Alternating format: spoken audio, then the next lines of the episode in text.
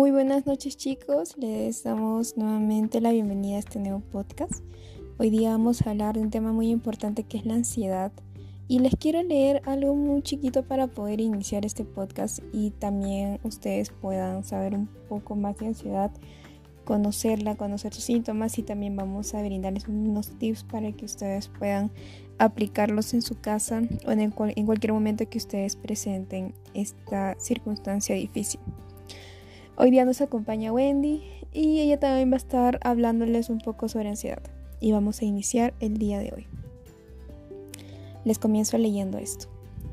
De nuevo siento que la ansiedad se adueña de mí. Noto cómo quiere salir por cada poro de mi cuerpo. Pero temo que lo haga y yo pierdo el control. Siento que mis sentidos ya no son los míos que mi tacto, mi oído, mi vista me engañan. Siento que mi cuerpo y mi mente han dejado de trabajar para mí y solo son esclavas de mi ansiedad. ¿Mi ansiedad es mía o soy suya?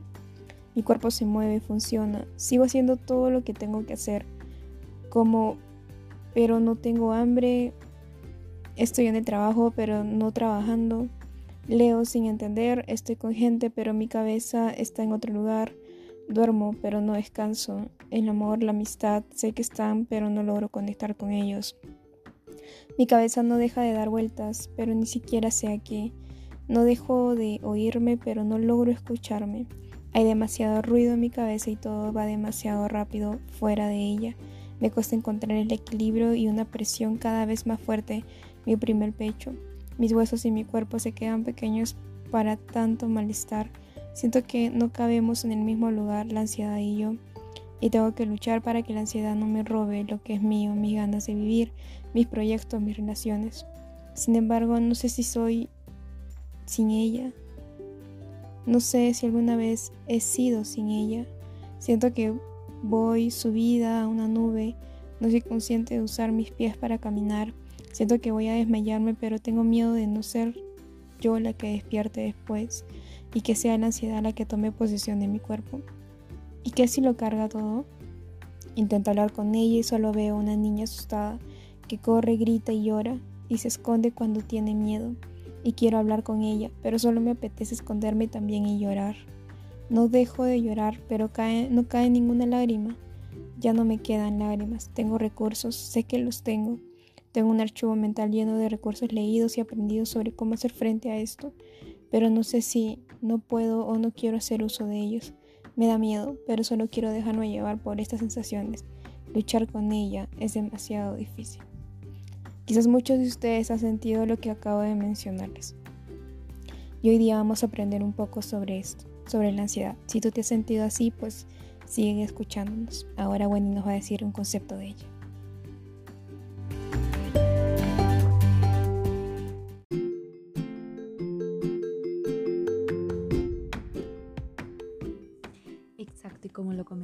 ¿No?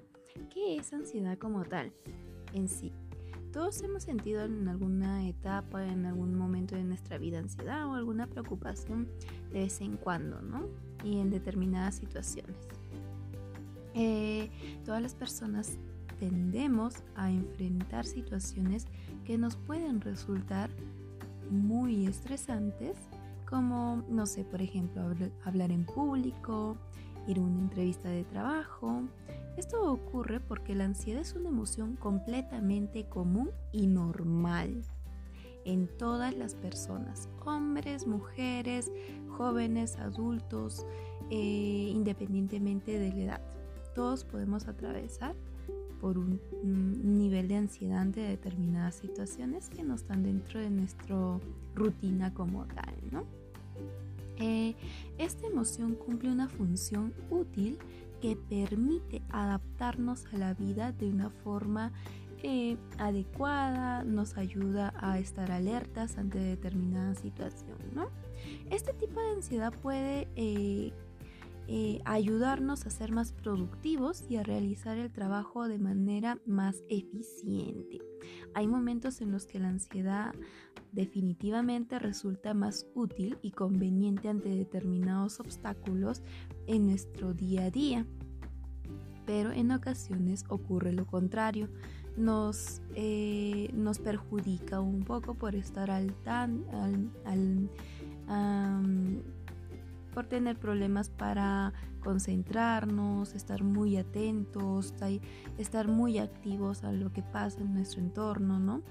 Eh, pero cuando esta ansiedad es completamente normal, aparecen síntomas, eh, no sé, que estemos alerta, como lo habíamos mencionado, ¿no? Eh, estemos totalmente presentes en determinada situación si estamos en peligro o no.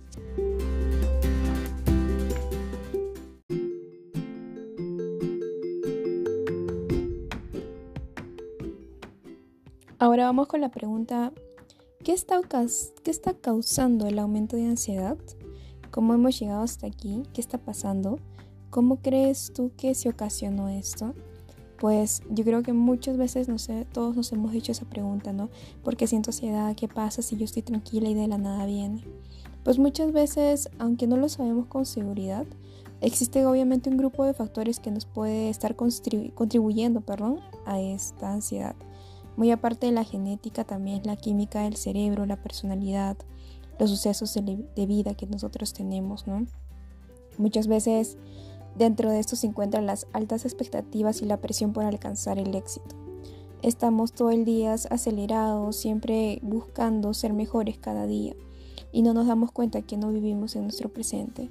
Otro punto es un mundo que parece atemorizante y amenazador. Hemos presenciado muchas inseguridades alrededor nuestro y muchas veces el temor a salir hace que nosotros vivamos en constante ansiedad por la inseguridad que también sentimos. Y otro factor también es las redes sociales, ¿no? que muchas veces nos ponen estándares y queremos cumplirlos, pero al no hacerlo pues también vivimos ansiosos por eso. Y tenemos que tener cuidado ya que muchas de estas circunstancias influyen en el aumento o disminución de nuestra ansiedad.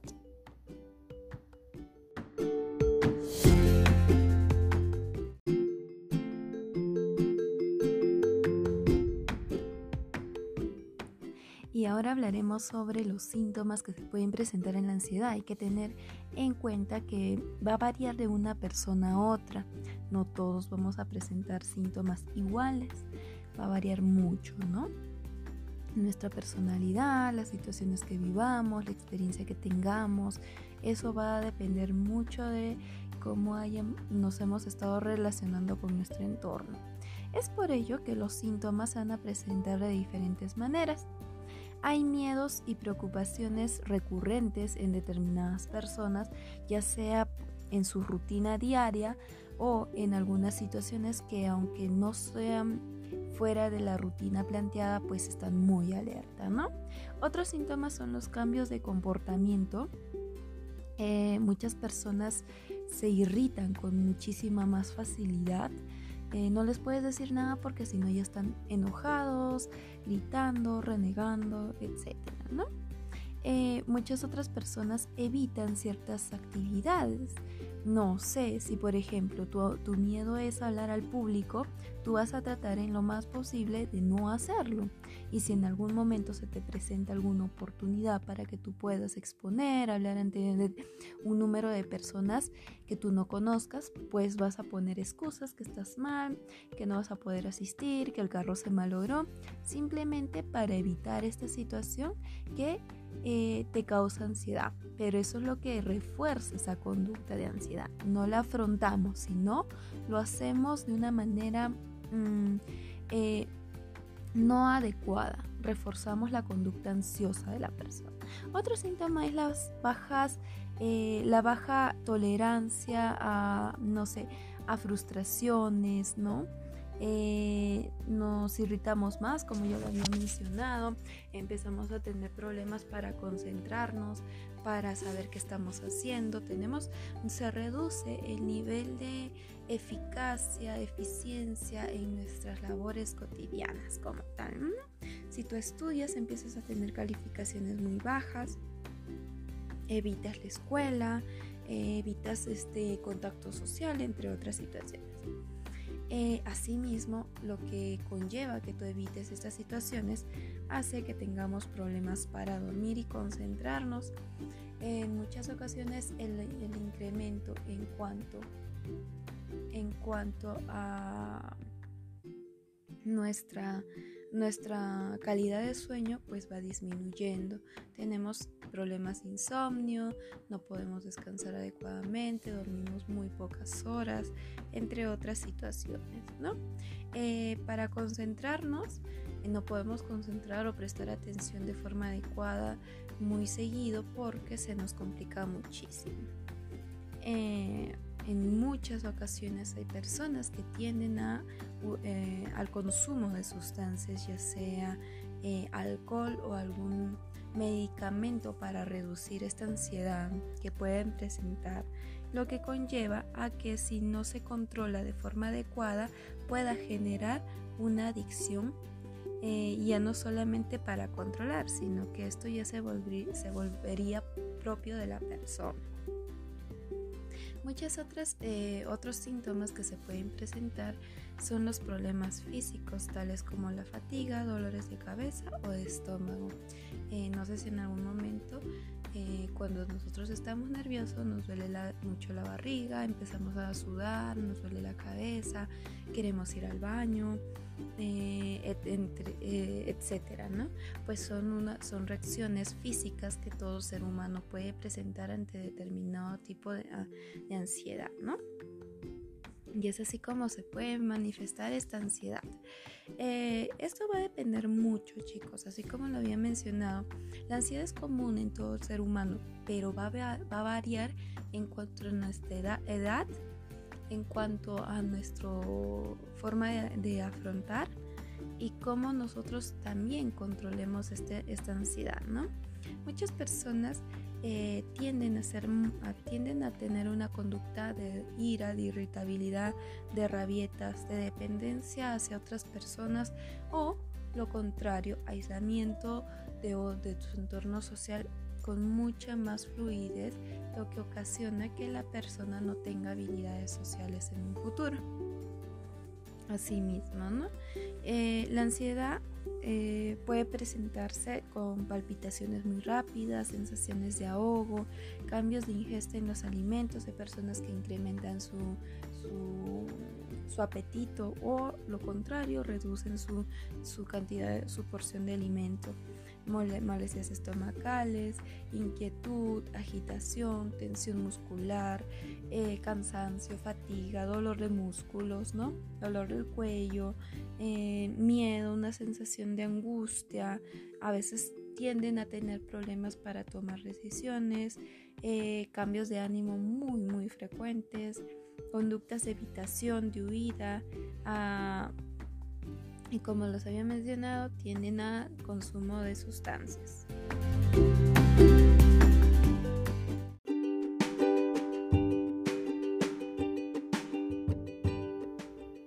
Y finalmente, para poder concluir, hoy día les quiero dejar unos pequeños tips que yo creo que pueden ser muy útiles para ustedes.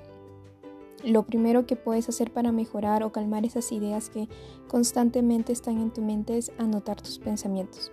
Búscate un cuaderno y que ese cuaderno sea tu diario de pensamientos. Ahí registra todo pensamiento que vengan en, esa, en esos momentos donde tú sobrepiensas las cosas. Esto te va a ayudar mucho. El segundo tip creo que, te, que también nos va a ayudar a poder centrarnos en nuestro aquí y en nuestra hora. Cuando tú tengas un ataque de ansiedad o un momento intenso de ansiedad, dirígete a lavarte la cara con agua fría y tú siente esa sensación que puede percibir tu piel. Hasta que no te concentres en eso, tu ansiedad no va a disminuir. Entonces, mientras tú vayas sintiendo que va disminuyendo la ansiedad, no dejes de lavarte el rostro con agua fría. Por último, sal a caminar y concéntrate en tu aquí, en tu ahora. Fíjate en lo que puedes tocar, en lo que puedes oler, en lo que puedes oír, en lo que puedes observar. Y no olvides, aislarte es lo peor. Frecuenta a tus amigos. Espero que el podcast de hoy les haya ayudado. En serio, eh, hacemos esto con mucho esfuerzo y si ustedes aún no pueden manejar esa ansiedad, les recomendamos que puedan buscar una ayuda psicológica, que eso va a reforzar más lo que están empezando a hacer. Hasta luego.